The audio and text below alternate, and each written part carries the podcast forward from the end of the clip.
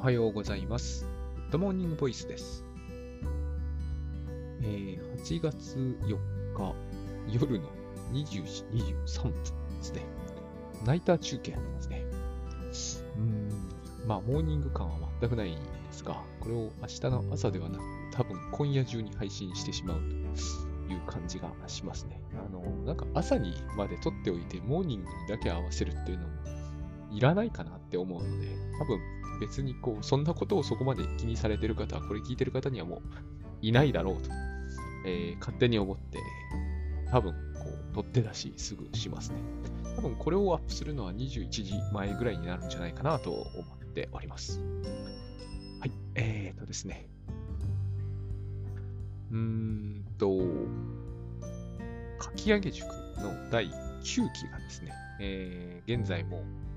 えー申し込み募集中でありますので、あのーよろしければですね、これはあの、なんちゅうんですかね、えーまあ、本ないしは、えー論文とか小説は本か、なんかを、えー書きたいと思っている方にぜひ、えーなんていうんですかね、えっ、と、参加してみていただくとよろしいんじゃないかと思います。あの、文章は確実に上手くなると思うんですね。で、えー別に今の時代、文章上手くならなくてもいいよねという方もいらっしゃるとは思うんですよ。文章をたとえ書くとしてもですね。でも、あの、なんつうのかな、僕も長らくあんまり、えーそれこそ、なんかこう、とりあえず、えー書くという感じで、本当とりあえず書いてたんですけど、本なんかはですね、あの、とりあえず書いているよりは、やっぱりこう、一定の方向性というものを持って、えー書いた方がいいだろうなとは思ってたんですよ。ただ、それを教えてくれる人っていうのがですね、こう、いないんですよね、著者になってみると。特に編集さんがこう書くといいよとは言ってくれないし、えー構成されはするんですで、それを見ながらですね、見よう見まねでこう、学習していく感じなんですけど、構成っていうのは、あの、いろんな方がいらっしゃるので、常に同じ方針で構成されるようには見えないんですよ。だから、あの、簡単じゃないんですよね。そういう見よう見まねってそうでなくても。にもかかわらず、あの、まあ、本書いたタイミングで学習するみたいな感じだったから、えっ、と、まあ、えー1冊目書く前に比べて50冊目書いた後全く上手くならなかったかっていうとさすがにそれはないと思うんですけどあの方向性のないまま技術をアップしていくみたいな感じだったんで、えっ、と、それに比べるとやっぱりですね、この書き上げ塾6ヶ月は濃いなというか、えっ、と、半年でここまで、えー変化するってすごいなっていう感じを毎度毎度持つんですよね。そこを、えっ、と、味わってもらうというか、だからあの、ライターさんとか、本当本を書く書いている人には、人はちょっとさすがにね、教室とか行くのは嫌ってのもわからなくはないので、えこれから書くかもしれないという方に、あの、お勧めしたいと。そんな気がします。あと、久しぶりに書くとかね、これもあると思うんですよね。あの、長く本とか書いてないけど、そろそろちょっと Kindle を自分で出してみたいとかいう方もおすすめですね。かつて本書いたことあるけど、本書くって、僕今ちょっとその、J 松崎さんとの共著に取り組んでるんですけど、少しでも間が空くと、まあ僕、間を空けずずっと書いてたせいもあるんでしょうけど、間が空くとですね、えー書きにくくなるんだなっていうのを感じるんですよ。うんと、なんか、ちょっと、本当数年、数年も空けてないよね。1年ぐらいかと思うんですけど、それでも、なんか書かない癖みたいのがついちゃって、あ、本書くのって結構大変だなっていう ふうにですね、えーまあ、僕より今 J さんのこう方が、主体となってどんどん進めてくださってるんですけど、まあ、そういうこともあるのでですね、あれですね、なんか筋力が落ちるみたいな、ちょっと、ちょっとそれは、えっ、と、比喩としては安易なんですけどね、あのー筋力は落ちるじゃないですか。そしてまあ、使えばつくけど、なんかそれとはちょっと違うような気がするんですよ。えっ、と、なんか勘どころを忘れる、プラス筋力が落ちるみたいな感じで、えー例えば今多分僕、スキー行くと、あの、それは、その、初心者コースを初心者の人よ人よりははるかにうまくは滑れると思うんですけど、あの、もう、急にはですね、できないこといっぱいあるんですよね。頭ではやり方を完全に理解していることであっても、わかんなくなってるっていうか、体はもうそれを受け付けなくなってることがきっとあると思うんですよ。それとちょっと似たことが起こるんだなって感じは、えー、それとはでもやっぱ違うな。どっちかちょっと山、僕、経験ないんですけどね、山登りが近いかもしれないと思います。本格って作業は、なんかこう、山登りの喜びに似たものがあるような気がしますね。僕、山って全然何が楽しくてあんな大変そうなことするんだろうっていう口なんですけど、えっ、ー、と、本もきっとそうで、えっ、ー、と、数冊やってみるとですね、多分みんな嫌になっちゃうと思うんですよ。本を書くって、こう、活動は。うん。一冊は書いてみたいみたいな方はいっぱいいらっしゃると思うんですけど、数冊耐えられるって人僕は多くないだろうな、この作業はって感じがします。あのね、夢の印税生活というやつ、言葉がありますけど、あれももう今はまあ過去のものとなりつつあって、本当にこう、真剣にやれば、えー、居酒屋のバイトの方が明らかに収入、あの、月単位で言えば多いですからね。私の、私なんか大学の頃、えっ、ー、と、最終的にホールスタッフ、副スタッフみたいなやつなんですけど、6ヶ月で、えっ、と、本によっては、本より、本一冊より明らかに稼いでましたからね。そんな大金じゃないですよ。僕あの、一晩中居酒屋にいるとか嫌だったんで、結構こう、早く上がっちゃう口だったそれでもそうなりますからね。あの、本当になかなか夢っていうのは、まあ、夢、あの、売れた人はですね、ものすごく売れれば夢のまさにそうな。そういうことは居酒屋で仕事をしていてもちょっと起こらないですよね。まあ、えー、そんな感じで第9期のかき上げ塾、えー、募集中です。まあ、ちょっと筋トレ、筋トレってのはおかしいな。やっぱり山登りトレーニングみたいに、登山のこう、トレーニングみたいなものだと思っていただいた。なんかその、手探りで登山していた登山家が、あのあ登山ってこうやって登ればいいのねっていうのを知ったみたいなところがちょっと僕の中ではあるんですね。えー、そういうこともあるよっていうお話。で、えっと、今日はですね、あのー、先日東京ライフハック研究会で喋ったやらざるを得ないことって話がなんかちょいちょい話題に、まあ、登らせてくださってるっていうだけで、えーもうなんかこう、好意で話題に取り上げてくれてるのかなとも思うんだけど、これについてちょっとですね、あの話題になってるついでに、えー、ホットなうちにですね、僕はこの話題、もう、なんちゅうのかな、別に、えー、あまり面白いところもないかなと正直思わなくもなくて、あの、トラケンだけで、えー、完結すればいいと思ってたんですけど、そう、割とみなあの話題にしてくださっていて、あの、だったらちょっと、あの、少し、え、フォローしておこうかと。フォローというか、えー、改めてちょっと喋ってみようかなと思ったわけですね。で、えー、特になんてことはないんですけどね、あの、なんつうのかな。まず、えっ、と、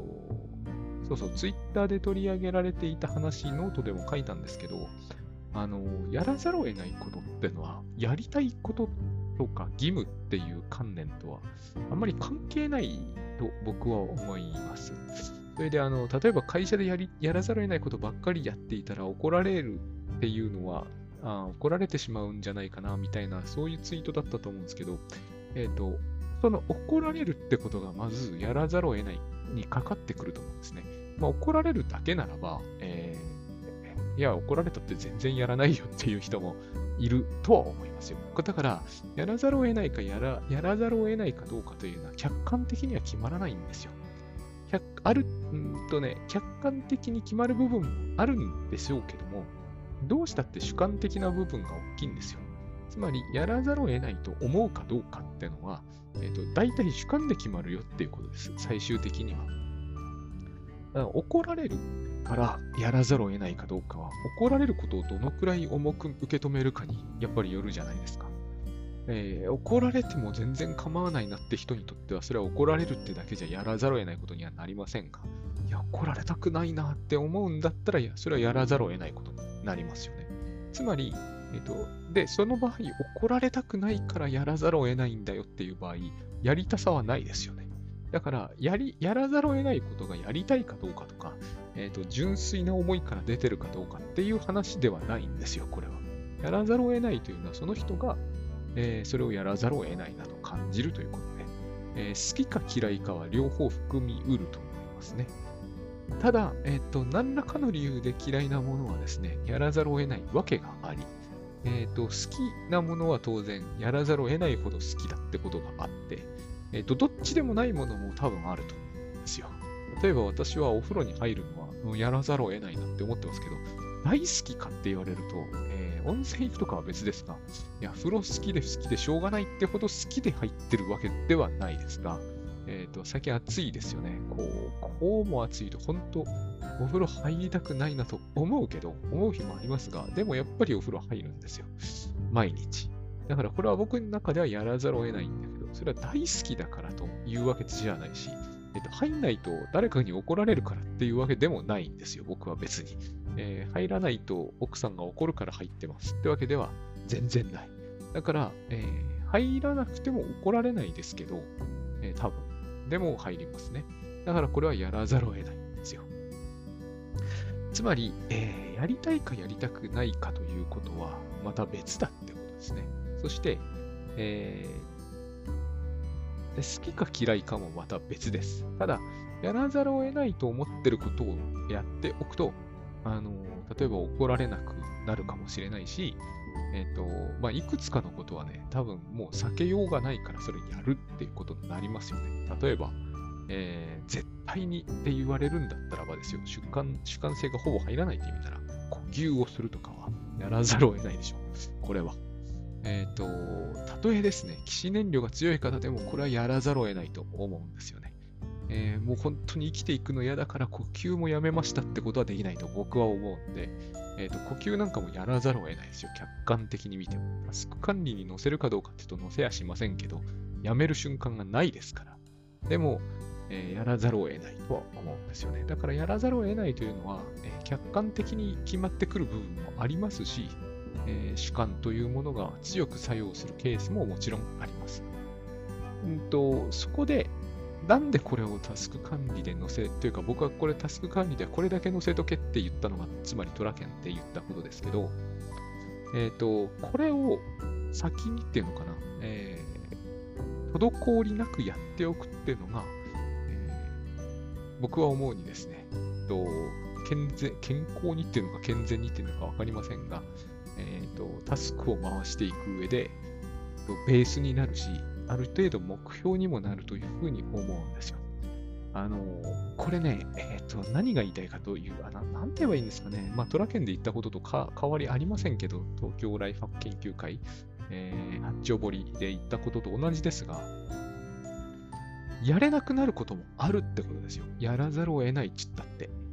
あの呼吸はやるでしょうけど、何もかも客観的に決まってるわけじゃないっていうのは、一つのこう大事なポイントなんですよ。えー、やらざるを得ないことが、いつもやれるのかっていうと、そんなことはないんですよ。うん、研究会のところでも言いましたが、あの、やらざるを得ないことを全部やれてるっていうのは、かなり幸せな状態だと思う必要、必要はないかもしれないけど、思っといた方がいいと思うんですよね。え例えばあ、あそこでも取り上げましたけど、睡眠はやらざるを得ないことですよ。寝ないと人は死ぬんでね。というか寝ちゃうんですけどね。でも世の中には不眠で苦しむ人は山ほどいて、だからこそ睡眠導入剤というものが結構安価に入手できる時代になってきているわけですよ。つまり、やらざるを得ないから、いつでもできるぜって思うのは、かなり、えっ、ー、と、ちょっと僕は安易かなって思うんですね。えっ、ー、と、僕はそうはならないですが、このぐらいになってくると食欲がなくなるって人いっぱいいらっしゃいますよね。私、あの、大学時代のゼミの友達がこれで、ほんとね、見ていて、ちょっと泣きたくな、な、泣きそうになるぐらいっていうかな。ほんとかわいそうだなっていうか、このままいったらこの人死んじゃうんじゃないかなっていうぐらい、あの、食べ物が喉を通らなくなるんですよ、夏バテで。夏バテってやつなんですよね。なんかちょっと独特の方ですごいあの真面目で頭が切れて、なんか女の子にもモテるみたいな、あの、いい大学生だったんですよね。僕なんかがすごいこう羨む。だけどこう夏になると、なんかこう目も当てられなくなるぐらい痩せていくんですよ。本当に。あの、今なんか大変なんじゃないかなと思うんですよね。わかんないですけどね。あの、難民かみたいな感じになっちゃうんですよね。朝から晩まで全く食欲がなくなるっていう感じで。でこうなるんですよ、人ってのはね。食欲ってのは、ある人にとっては、えあって当たり前のものだから、あの、なくなるっていうのがなかなかイメージできないんですけど、僕もそうなんだけど、なくなるんですよね。夏場、夏痩せする人っていっぱいいらっしゃいますよね。僕はむしろ夏太るぐらいな感じの人間なんで、あのこういうのはわかんないんだけど、あのそうなるんですよ。だから、えー、やらざるを得ないからいつでもできるとか、やらざるを得ないことをやる、えー、気力はなくならないということはありえませんね。えー、やらざるを得ないこともできなくなるし、えその意欲も湧かなくなるんですよ。で、え、えー、っとね、だから、あの、やらざるを得ないということを僕がタスク管理で、えー、まず載せて、しかもできればその他のことは載せなくていいぐらいにしておくというのが、どうして、えーと、僕が必要だとそれを感じているかというとですね、やらざるを得ないと一般的に思われている、あるいは自分でそう自然と信じられることが普通にやれていればですね、後のことは大体なんとかなるからなんですね。これをいじり始めると、やらざるを得ないことなのに、やらずに済ませようとか、えっと、減らそうとか、やらざるを得ないことなんかやってられないとか、もうすでに、すでに相当よくわからない発想なんだけど、そういうことをしていると、えー、何が何だかわからなくなるというかですね、非常にこう、まあ、一番簡単に言ってしまえば、あのそれによって何かがうまくいかなくなる可能性はあっても、それによって何かがうまくいくようになる可能性は低いと思うんですよね。だから僕は睡眠を削るとか、食事を削るとか、なるべく避けた方がいいと思うんですよ。で、えー、睡眠とか食事は一般的な失礼として挙げているだけであって、その人その人、タスクシュートってそうなんですけど、たとえ、まあ、あの、僕とか J さんとか、まあ、大橋さんもそうだと思うんですけど、えー、例えば、えーと、このお話をしてくださったゾエさんって方ね、方のタスクシュート見るとわかるんですけど、やらざるを得ないことだけが載っていたとしても、全くお互い似ても似つかないものになるんですよね。ここがすごい面白いんですよ。言ってることが食事だ、睡眠だ、お風呂だっつう話になってくると、そんなんじゃみんな誰も同じになるんじゃないのかって思われそうなもんじゃないですか。そうは絶対ならないんですよ、ところが。ここが客観的には決まらないっていう部分で、え、寝る時間も違うし、寝る長さも違う、え、食事に用意したい時間も違うしね、ここが、えーと、一人一人全然違うっていうのを私は立場上ですね、恵まれていて、いろんな方のを見せてもらっていて、で、えー、やらざるを得ないタスクリストというものが誰一人としてかさかぶらないっていう、まあ、事実があるわけですね。当たり前といえば当たり前なんですが、僕はこの事実を僕らは存外に軽く見てるなって思うんですよ。やらざるを得ないことって言ってしまえば、えー、それは客観的に決まるんじゃないのかって感じがしちゃうと思うんですよね。でもこれは決して客観的には決まらないんですね。その人特有のものがあり、つまり、まあ、えー、言うならばその人ならではの偏りがあるし、えーと、その人ならではの思い込みもあるんですよ。だからこ、これは絶対やらざるを得ないと、その人には思い込めていて、ほとんどそれは客観的に決まる自明のことなんだけれども、えー、他の人が見ると、えー、これすぐにでもやめればいいんじゃないのっていうことになっちゃうんですよ。ここを大事にしなかったら何を大事にするのかなっていうふうに私なんかは思うんですよね。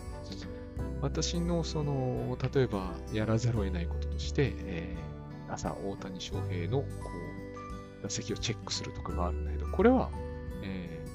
ー、他の人から見ればやらなきゃいいじゃんぐらいの感じだと思うんですけど、僕は絶対これやるんですね。だこういうのを大事にしないんだったら、何を大事に生きていけばいいんだろうって感じがするんですよ。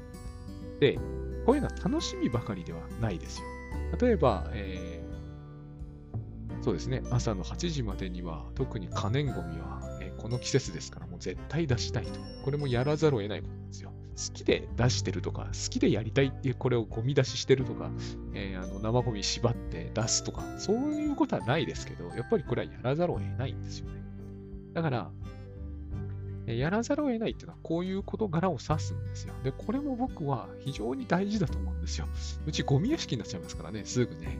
えっ、ー、と、全然快適度が変わってくるというか、まあ、えー、到底認められないでしょうね。うちの家族、特にうちの奥様の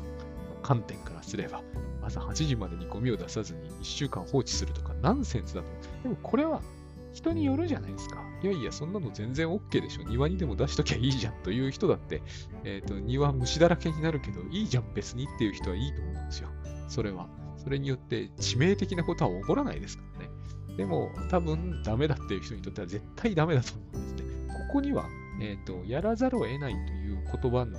えっ、ー、と、開始、言葉自体の意味は同じかもしれないけれども、え出来事に対する観点とか視点とか見えているものを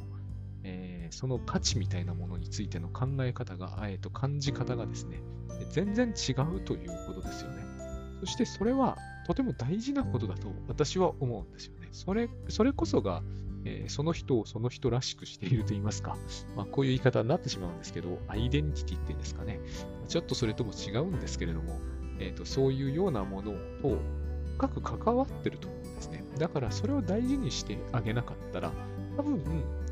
と、例えばこう、うちの奥さんのような人にしてみればですね、ゴミ袋が 5, 5袋も6袋も、え、悪臭を放って庭に、えーと、所狭しと置いてありますみたいな状態になったらですね、いろんなことに差し障ってくるんですよ。だったら、えーと、出せばいいじゃないですか。やらざるを得ないことだと思って出しとけば、えーとその人の人生は全然違った、おそらくはとてもいい展開を見せてくるわけですよね。これが僕はタスクシュートだと思っているんですよ。やらざるを得ないことばっかりやっててどうするんですかっていうのはですね、えっ、ー、と、もの、そういう観点ってやっぱ荒っぽいなって感じがするんですよね。その人その人にとってはもっとこう、えっ、ー、と、目の前にいつも迫ってくる細か細かな風景とか、細かな因果関係みたいなものがあって、その細かいところが僕らの、えっ、ー、と、生活というようなもの、生活だな。人生でもいいんですけどね、ライフにこう深くこう刺さってくると言いますか、影響を与えてくると言いますか、あるいは非常にそれが良くしてくれると言いますか、何でもいいんですけど、影響を与えるんですね。それを、えーと、軽んじちゃいけないって思いますね。それを軽んじないためにも、やっぱりその人のやら、何を自分はやらざるを得ないと思っているのかというのを、えーと、真剣に見ていった方がいいと思うんですよ。やらざるを得ないことばっかりっていう前にですね、やらざるを得ないことってのはやっぱりその人が、えーと、意識でも無意識でもですね、えーと、高くこう評価している行動なんですよ。で、それはどこに現れるかというと、ログに現れるっていうのが、まあ、橋悦夫さんの考え方だと僕は思ってるんですね。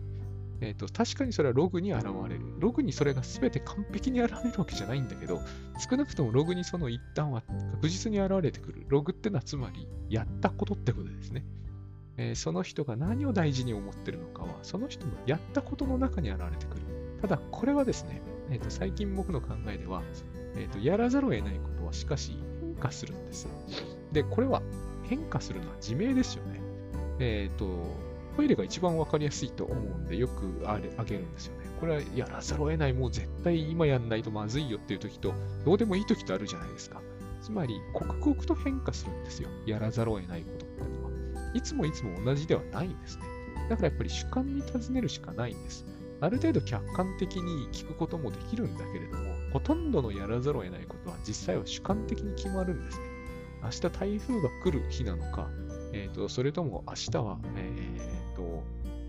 38度になるのかで何をやらざるを得ないかは大きく変わってきますよ。えー、それはありとあらゆるところで出てくるんですよ。だから、えー、ログを見ておけば、その人がやらざるを得ないと思ってることが自明になるってわけじゃないんですね。例えば5年、6年前なら私は毎週テニスに行くのはこれはもう絶対やらざるを得ないと。奥さんが何を言おうとやらざるを得ないし、毎月の出費が2万数千円になったとしてもやらざるを得ないと思ってたんだけど、今やってないんですよ。もう全然テニスとかやらざるを得なくもなんともなくて、もう一緒やらなくていいやみたいに思ってるんですよ。こういう風に人は変わるんですね。だから、えー、何をやらざるを得ないかと思うかということについては、えっと、ログを見て自明にわかるときと全然わからないときとあります。そして、やっぱ直近のログを見る方が、えっと、昔のログを見るよりは、やはり多少とも役に立つと言えるとは思いますね。ただ、えっと、昨日、おとといと今日は違うんで、やっぱり今日やらざるを得なかったことと、昨日以前のやらざるを得なかったことは微妙にズレがありまして、えっと、そういうズレのことを考えてみるとですね、やっぱりやらざるを得ないというのは、えーまあ、直近のログをさらっと眺めるというのは僕はやるんですけれども、まあ、やんない日も多いですけどね。えっ、と、今何がしたいかっていう、それは大体自明のことが多いんですよね。例えば、もう今日あたりですと、僕ちょっと頭冷やさないとまずいなとか、これはやらざるを得ないんですよね。やんないと熱中症になっちゃうんですよ、やっぱりね。えっ、と、ここまで来るとそうなりますよね。特に2階にいるときは、えっ、と、冷たい水は絶対用意していく。これもやらざるを得ないんですよ。でもこれだって、いや、熱中症になったっていいでしょっていう人は、まあ、そあんまり良くないと僕は思うんだけどね、やっぱり、あのー持っていくっていうのはやらざるを得ないことにはならないですよね。だから、やっぱりこういうのは、うん、かなりの部分客観的に決まるように見えても、えーそれ以上に主観的であるということが言えると思うんですね。自分にとってやらざるを得ないことは何なのかっていうのは、やっぱりその人その人がにとって違うし、その時その時によっても違うんで、やっぱりその人の内心の今ここに尋ねるより他ないんですよ。で、それを、まあ、大筋それが登場するであろうことがリストに乗っかっててですね、えーそれを大体優先的にやっていくと。だから、えーやらざるを得ないことばっかりやってて、やりたいことはどうなるのかって問いが、僕の中では、うんと、それはどういう意味なんだろうなっていう、やりたいことである場合もあるだろうし、えーやりたくないことである場合もあります。ただ、えー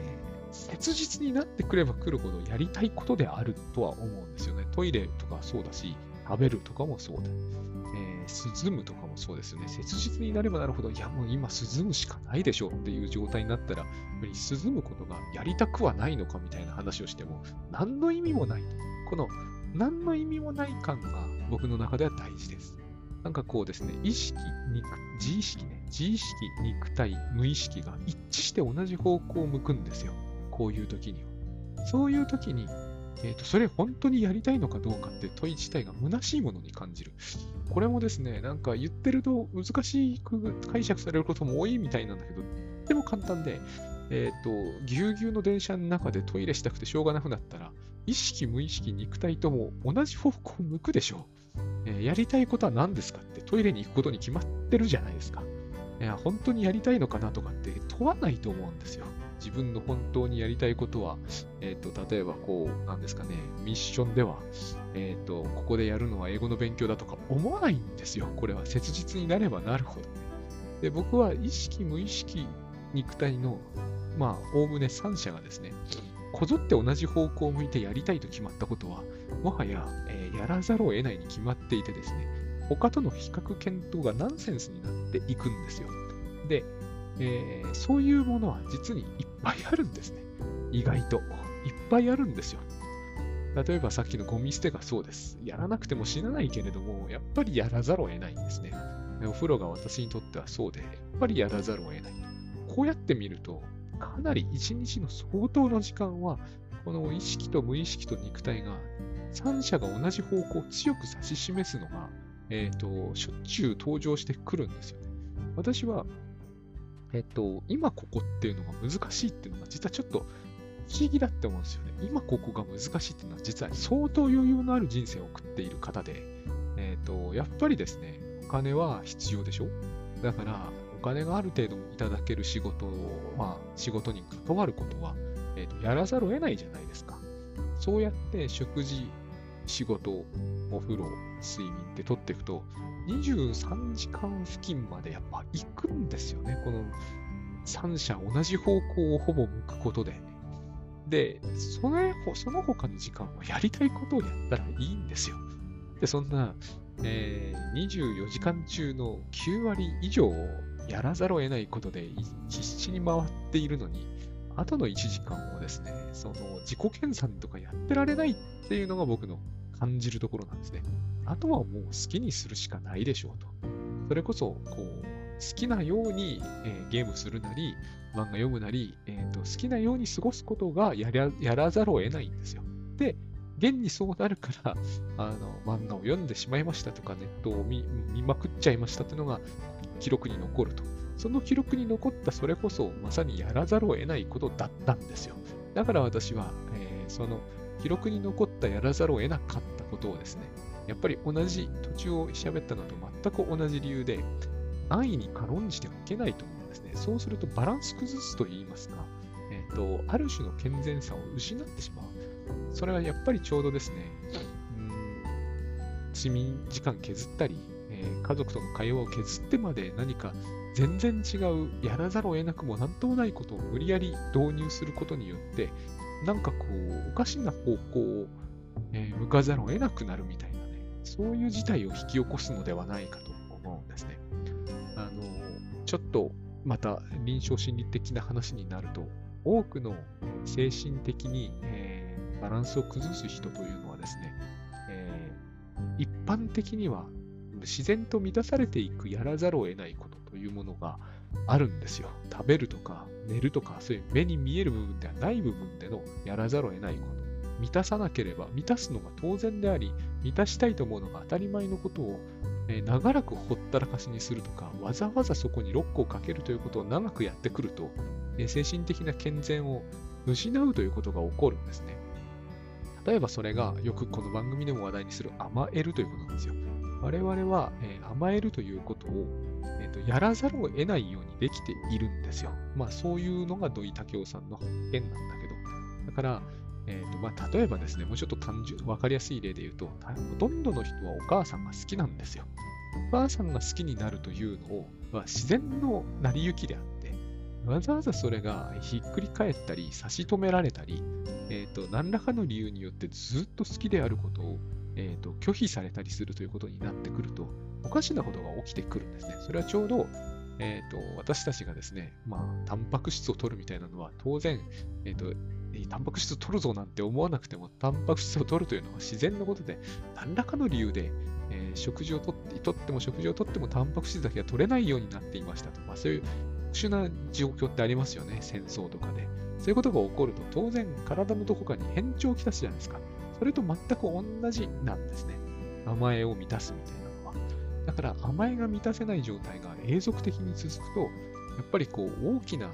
う精神のバランスを崩すような事態が起きると。つまり、これを言い換えると、甘えは満たさざるを得ないものなんですよ。だから、この甘えを満たすみたいな時間っていうのがですね、タスク管理では表現しきれないというか、できないですね。えっ、ー、と、7時、えー、甘えを満たすとか、そういうことはありえないわけですよ。だから、え、ー、と、その代わりにどうなってるかというとですね、やらざるを得ないことによって、つまり、食べているうちに普通はタンパク質とか塩分とかは必要な分だけ入るようになってるわけじゃないですか。同じように、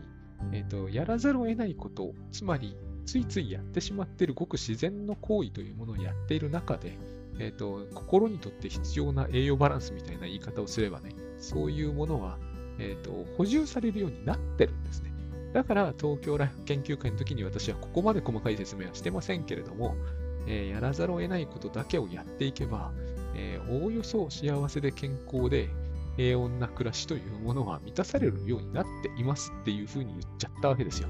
その上で、なんかこう、満たしたい野望、達成したい野望なりがあるんであれば、えそのために時間をですね、おそらくそれは1時間に満たない時間だけど、1日の中で、え、ー、と、やっていったらいいんじゃないでしょうかって話をしているんですね。僕はこの話に、え、ー、と、そんなにキーなところないと思うんですよね。だから、やらざるを得ないことだけやっていて、どうなるんだっていうのっていうのは、私は、えっ、ー、と、なんていうのかね、6大栄養素だけ食事でとっててどうするんだっていうのと同じぐらい、えっ、と、なぜそういうふうになるんだろうな、今の時代はっていう風な感じが、なんかですね、あのそういうのやめて、えー、食事の時に今までの取る鉄分の量を数倍にして、他の栄養は犠牲にした方がいいんだみたいな話を聞かされてるような気持ちに時々なるわけですよ。やらざるを得ないことをしているっていうのは平凡だって感じがするんだろうと思うんですけどね。えっ、ー、と、そういうことではないような気がするんですよね。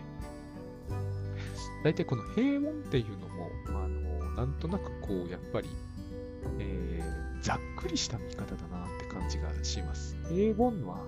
えー、日本の人口1億いますが、1億通りの平凡があって、一つ一つは相当全然全く違うんですよ。だから、似ても似つかないものの、うん、統括して、えー、と平均的であり、自分はそれをはるかに超えている人生を送らないと、なんかこう、ひどく、えー、せっかくの人生損をしてるんじゃないだろうかみたいな、そういう、なんていうのかな、そういう発想がやっぱりつきまとうんだろうな。でも、だからといって、え、ー、と、食事でタンパク質の量を10倍にするとかをやるっていうのは、それによってですね、なんかこう、急にすごいアスリートになれるっていうのとも違うような感じがするんですよね。やっぱり、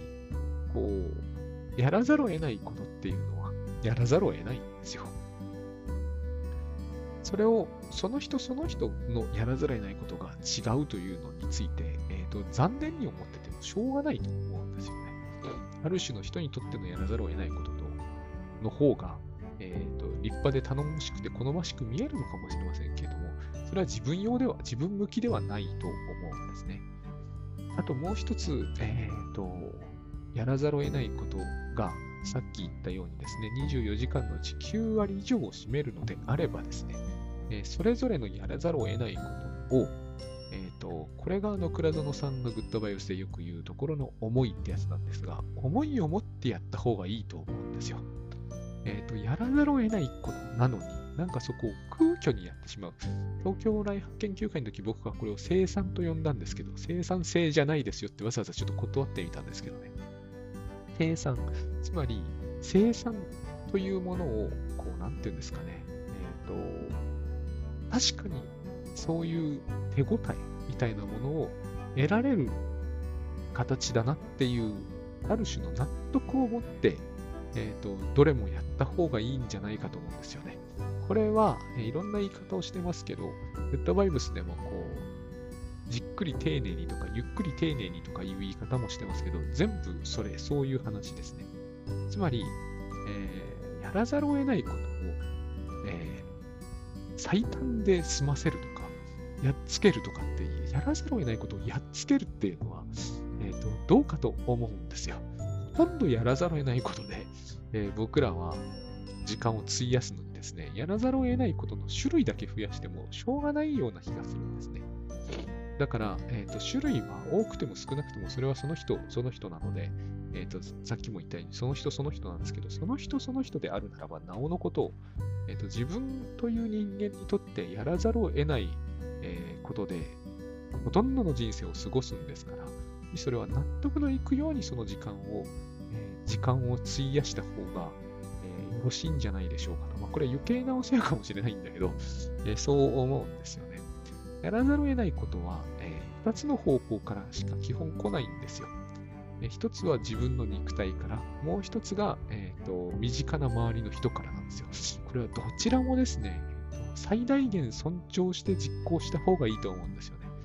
ここの95%を存在にやっておいて、えー、なけなしの時間を確保して、その残りの時間で必ずしもやらなくていいことを、えーと、一生懸命やるっていうのは、私はバランスがおかしいんじゃないかなっていう、ある種の転倒感を感じるんですよね。ひっくり返っちゃってるんじゃないかという感じがするんです。食事とか、お風呂とかえ、なるべく短い時間で雑に済ませて、えー、と仕事もね、えー、やって、そして代わりに確保した自分の時間を大いに有意義にしようっていうのは、えっ、ー、と、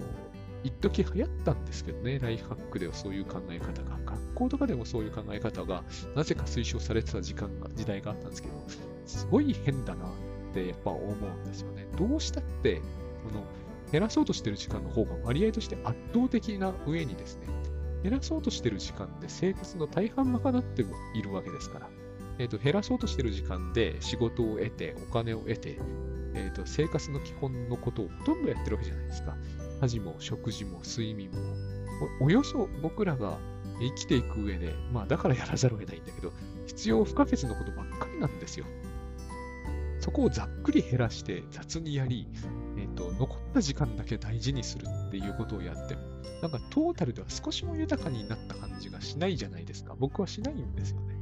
だから、えーやらざるを得ないことというのを優先した方が、えーと、そっちの方の方が上だとまでは言いませんけれども、あの思いっていうのはそういう意味に捉えて私はいるんですよ。結局だから仕事を生産、仕事の時間で何かを生産するというところで自分が納得し、しかもその仕事が納得いくようなものにするということを望むならば、えっ、ー、と、依頼してきた人がやっぱり満足するというのをファーストに考えるよりか仕方ないと思うんですよね。その他の、えーと、やり方は成立しないような気がするんですね。私がだから J さんに依頼されたことは、まず J さんが満足するようにやんなかったら始まらないだろうと思いますし、100日チャレンジに参加してくださっている人がいるならば、まこの仕事100日チャレンジに参加している人ファーストで考えるのが普通じゃないですか。他の考え方、これを最短で済ませるとかいうのが、えっ、ー、と、済ませるということが仮にできたとしてですね、えっ、ー、と、そうして僕が幸せになるっていうのは、なんかこう、むしろ、その、すっごく、なんていうんですかね、特殊な方法論だろうなって感じがするんですよ。何も、そんなことをしなくても、えっ、ー、と、うまく過ごせると思うんですよね。これだけの時間を費やす方針方向性として、えー、仕事というもの優先的に時間を回しても、えーと、そんなに嫌なことにならないんじゃないだろうかというふうに今今は思うということですね。だから、えー、やりたいことがやりたいから、えー、それ以外の時間を圧縮したいというのを単純に考えるとなんだか妥当な感じがするんですけど、それが、えっ、ー、と、そうしてまでやりたいっていうようなことに、えなり得るんだろう感じがします。ややらなくてもいいことを、必ずしも他の人が望むわけでもないことで、しかも自分の身体が望むことでもないことをですね、そこまで、え優先しなければならないようなことって何があるんだろうなって感じはやっぱりしますよね。だから僕はその時間を優先的に増やすっていう努力はいらないんじゃないのかなと。その時間をゼロにしなきゃなんないってことはないと思うんですけど、えっ、ー、と、ある日はそれがなくても、まあ、しょうがないよねぐらいな感じのことって、えー、いくらもあるような気がします。そんなにそんなに、その、なんていうんですかね、えっ、ー、と、食事をゆっくり丁寧にとか言ったって、食事5時間とかかかるわけじゃないじゃないですか。お風呂に至ってはこの季節ですから、ゆっくり丁寧にしても限度ってものがあるので、その、だから限度までいかなく、いかないところでやめてしまったとしてですね、えっ、ー、と、24時間ならないんですよね。面白いことに。やらざるを得ないことだけで100%がなくなりましたっていうことは、僕の経験では、タスクシュートではですね、そうめったに起こることではないんですよ。だから時間というものは、えー、心配いらないんじゃないかなっていうふうに、最近はつくづく思うんですね。だという中ではですね、えー、仕事が仮にやっててすごく楽しいとか、えーと、心がいつも弾むってことには多分ならないと思うんだけれども、えー、好きになれないけれどもやらざるを得ないというところはですね、え、ー、と何らかの形でその生産生産成果物を受け取る人と自分の生産したものへしたものファーストで考えて、えーと、必要な時間は十分にかけるという、まあ、えー、言っているとあまりですね、なるほど、これは平凡で地味に聞こえるかもなとは思うんですけれども、そんなんで、えー、人生楽しくならないよなっていう感じを受けられるかもしれませんが、えーと、少なくとも無理はないっていう感じがするんですよね。そして毎日やることなので、無理がないっていうのは実に大事なことなんですよ。毎日無理する。1日や2日無理するっていうのとは違うんですよ。毎日無理するってことになってくると、しかもやらざるを得ないところで無理する。結局、えー、ゆっくり丁寧に必要な時間をかけるの反対は、えーと、無理やり早くやるってことになるじゃないですか。ご飯か、ゴムとか。そういうことを毎日やってるとですね、やはり無理がきますよね。やらざるを得ないことを無理無理して何らかの形でこう、えー、縮めたり歪めたりするという毎日続けていて、え仮にな結局投げなしの時間なんですよ。2時間自分の時間を確保したところで、なんかこう、うまいことを自分の人生が開けてくる感じしないくないですかね。あ、そういうことですね。だから私は、えー、何でもいいんですけど、タスク管理においては、やらざるを得ないことファーストで、やらざるを得ないと自分が感じたことは全部やらざるを得ないことだと考えて、ファーストで、時間が足りないなとか足りないなと思ったらですね、えっ、ー、と、自分の身体から訴えてこないことと他人が要求してこないことをピックアップしてみて、それやらざるを得ないのかっていう問いを立ててみるのがいいんじゃないかと。まあ、これはいつも通りの、それこそ、あの、繰り返し言っている、まあ、地味に聞こえるかもしれない結論ですけど、私はそう考えますってところですね。